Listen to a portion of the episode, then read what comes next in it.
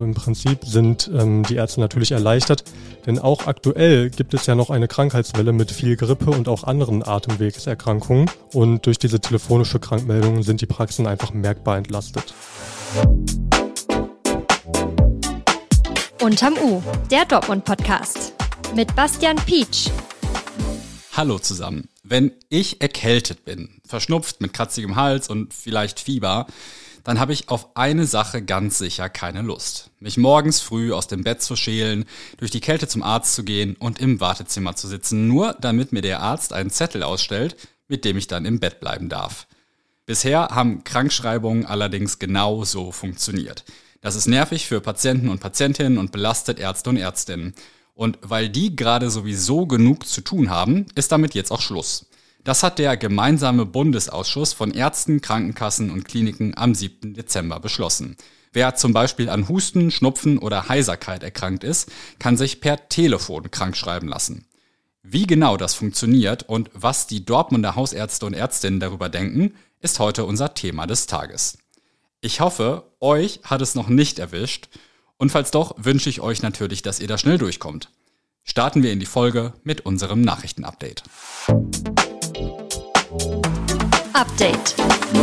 Versperrt. Am frühen Donnerstagmorgen musste die Feuerwehr einen Mann aus einem brennenden Haus retten. Ein Problem waren dabei viele falsch geparkte Autos. Die Drehleiter hätte in der Straße sogar gar nicht zum Einsatz kommen können, so die Feuerwehr. Die Geräte, die tatsächlich benötigt wurden, mussten über eine weite Strecke zur Einsatzstelle getragen werden. Glücklicherweise hatten die Bewohner und Bewohnerinnen des Hauses bereits auf die ausgelösten Rauchmelder reagiert und mit der Räumung des Hauses begonnen. Der betroffene Mann wurde von der Feuerwehr aus der verrauchten Wohnung geführt und mit Verdacht auf eine Rauchgasvergiftung in ein Krankenhaus gebracht. Gestaut. Bei einem Unfall auf der A2 wurde am Donnerstagmorgen eine Person verletzt. Nach ersten Informationen der Polizei war ein LKW auf nasser Fahrbahn ins Rutschen gekommen. Dabei sei es zu einem Zusammenstoß mit einem weiteren LKW und einem Auto gekommen. Die beteiligten Fahrzeuge seien schließlich auf dem Seitenstreifen zum Stehen gekommen. Für die Aufräumarbeiten musste dennoch auch der rechte Fahrstreifen der A2 in Fahrtrichtung Hannover zeitweise gesperrt werden. Es kam zum Stau. Sichergestellt, bei einer Verkehrskontrolle hat die Dortmunder Polizei 195 Kilogramm Marihuana gefunden. Am frühen Dienstagmorgen fiel Einsatzkräften ein Kastenwagen auf, der an mehreren Ampeln unerlaubt bei Gelb gefahren sei. Die Polizei hielt das Fahrzeug an und fand im Inneren 19 Plastiktaschen voller Marihuana. Der Fahrer des Kastenwagens habe zudem unter dem Einfluss von Kokain gestanden. Mittlerweile sitzt er in Untersuchungshaft. Sonnig. Vom Dortmunder Flughafen gehen im kommenden Sommer mehr Flüge nach Mallorca. Bisher fliegen Ryanair und Eurowings von Dortmund aus auf die Mittelmeerinsel. Zum Beginn der Sommerferien in NRW kommt 2024 die Airline Condor dazu. Dreimal wöchentlich wird Condor dann Mallorca anfliegen. Die Verbindungen nach Palma sind laut dem Dortmunder Flughafen besonders beliebt. Das Thema des Tages. Seit gut einer Woche können Hausärzte und Hausärztinnen die Krankschreibung wieder telefonisch aussprechen. Das soll Praxen entlasten, ist allerdings nicht komplett unumstritten.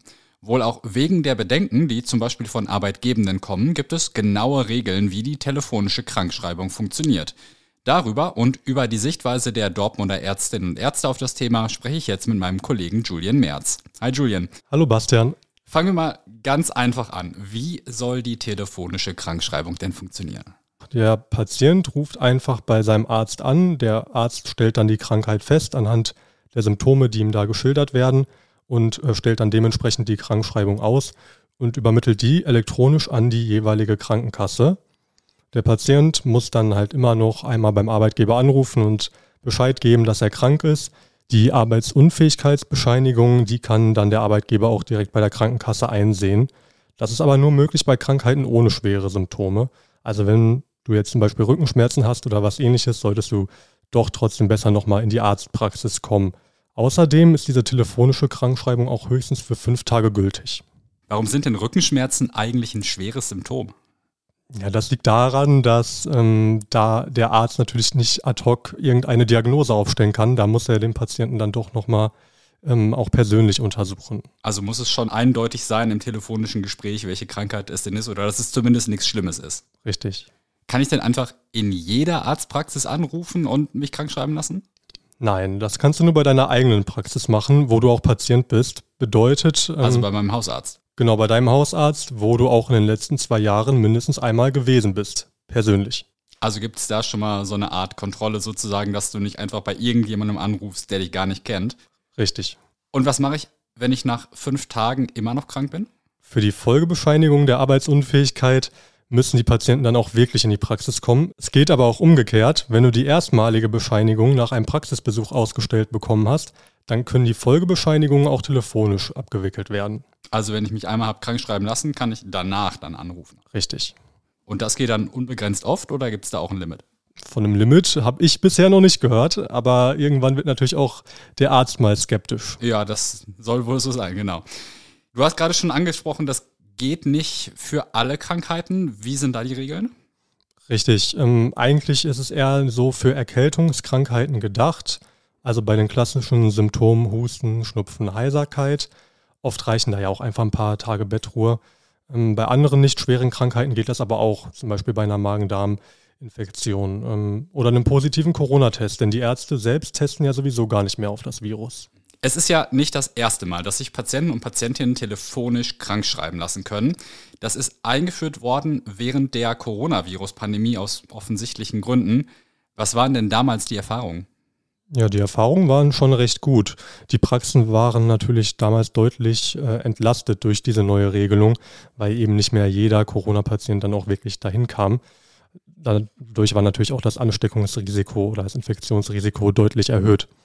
Ähm, alle möglichen Ärzteverbände haben sich auch immer mal wieder für die Wiedereinführung der telefonischen Krankschreibung ausgesprochen und sind jetzt dementsprechend auch recht zufrieden.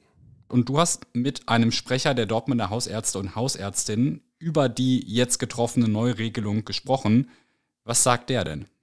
Richtig, ich habe mit Dr. Prosper Rodewig gesprochen. Er hat selbst eine Praxis in Hörde und ist Sprecher der Dortmunder Hausärzte. Und er sagt auch, also im Prinzip sind ähm, die Ärzte natürlich erleichtert, denn auch aktuell gibt es ja noch eine Krankheitswelle mit viel Grippe und auch anderen Atemwegserkrankungen. Und durch diese telefonische Krankmeldung sind die Praxen einfach merkbar entlastet. Zudem kann er sich auch mehr Zeit für Patienten mit schwerwiegenderen Krankheiten oder Beschwerden nehmen. Außerdem ist natürlich auch in diesem Fall wieder das Ansteckungsrisiko im Wartezimmer selbst reduziert, wenn weniger Patienten da sind. Das klingt ja insgesamt positiv und die neue Regelung gibt es ja nun auch schon eine gute Woche. Nehmen Patienten und Patientinnen das an? Auf jeden Fall. Also in Rodewigs Praxis sind es ungefähr 10 bis 12 Patienten pro Tag, die da morgens anrufen. Oh wow, das ist aber viel. Und sich genau direkt krank schreiben lassen. Und die sind natürlich dann auch weniger im Wartezimmer und in der Praxis, entlastet ihn und die Mitarbeiter. Jetzt habe ich das anfangs schon einmal angeschnitten. Es gibt ja an dieser Regelung, die für viele Beteiligte angenehm ist, durchaus auch Kritik. Nämlich welche?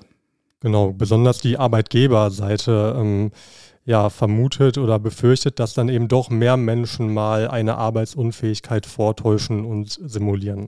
Was natürlich per Telefon wahrscheinlich auch leichter geht, als wenn man dem Arzt gegenüber sitzt, oder? Ist schon etwas leichter, ähm, aber auch beim Arzt kann man natürlich simulieren. Also es wäre ja möglich. Hat auch Dr. Rodewig zu dieser Kritik irgendwas gesagt? Ja, seine Sorge hält sich da doch eher in Grenzen. Ähm, es gibt einfach Symptome oder Beschwerden, äh, die kann ein Arzt einfach nicht vernünftig überprüfen, äh, zum Beispiel Bauchschmerzen oder auch Übelkeit. Ähm, Prosper Rodewig sagte auch, dass er ähm, seine Patienten ja kennt, denn jeder, der dort anruft und sich telefonisch krank schreiben lässt, der ist ja auch schon Patient bei ihm. Ähm, dementsprechend meinte er, kann er die Leute ganz gut einschätzen. Das erste Mal ist die telefonische Krankschreibung ja ein paar Mal verlängert worden, bevor sie dann letztendlich ausgelaufen ist. Wie lange soll die Regelung denn jetzt gelten? Hm, die aktuelle Regelung, die gilt für immer. Zumindest ist sie jetzt erstmal zeitlich nicht begrenzt. Vielen Dank, Julian, für die Einschätzung. Wenn ihr mehr Hintergründe zur telefonischen Krankschreibung erfahren wollt oder nochmal in Ruhe nachlesen wollt, wie das jetzt eigentlich genau funktioniert, habe ich euch wie immer ein paar Links in den Shownotes zusammengestellt. Außerdem möchte ich euch noch unterm U vom 24. November ans Herz legen. Da hat sich Felix schon mal ausführlich mit der aktuellen Krankheitswelle befasst und ich glaube, da warst du auch zu Gast, ne? Ja, genau. Dann hört da auch gerne mal rein. Falls ihr noch die aktuellen Ausstellungen bei Phoenix des Lumières sehen wollt, solltet ihr euch beeilen. Denn im Januar fängt in der Kunsthalle eine neue Dauerausstellung an. Ab dem 26. Januar wird dort eine neue immersive Schau basierend auf Werken von Salvador Dali und Antoni Gaudí zu sehen sein. Die bisherige Ausstellung, unter anderem mit Werken von Gustav Klimt und Friedensreich Hundertwasser, endet am 7. Januar. Aktuell läuft außerdem noch die Sonderausstellung Kosmos mit beeindruckenden Bildern zur menschlichen Raumfahrt und der Erforschung des Weltalls. Auch diese Ausstellung endet allerdings bald, nämlich am 5. Januar. Alle Termine und Preise für die Ausstellungen von Phoenix de Lumière in Dortmund gibt's online. Zum Schluss möchte ich euch nochmal auf unsere Weihnachtschance hinweisen. Wenn ihr aktuell ein RN Plus Probeabo abschließt, bekommt ihr nämlich zusätzlich die Chance, einen Kreuzfahrtgutschein für zwei Personen zu gewinnen. Alle Infos findet ihr hinter dem Link in den Show Notes. Wir hören uns morgen wieder. Bleibt gesund.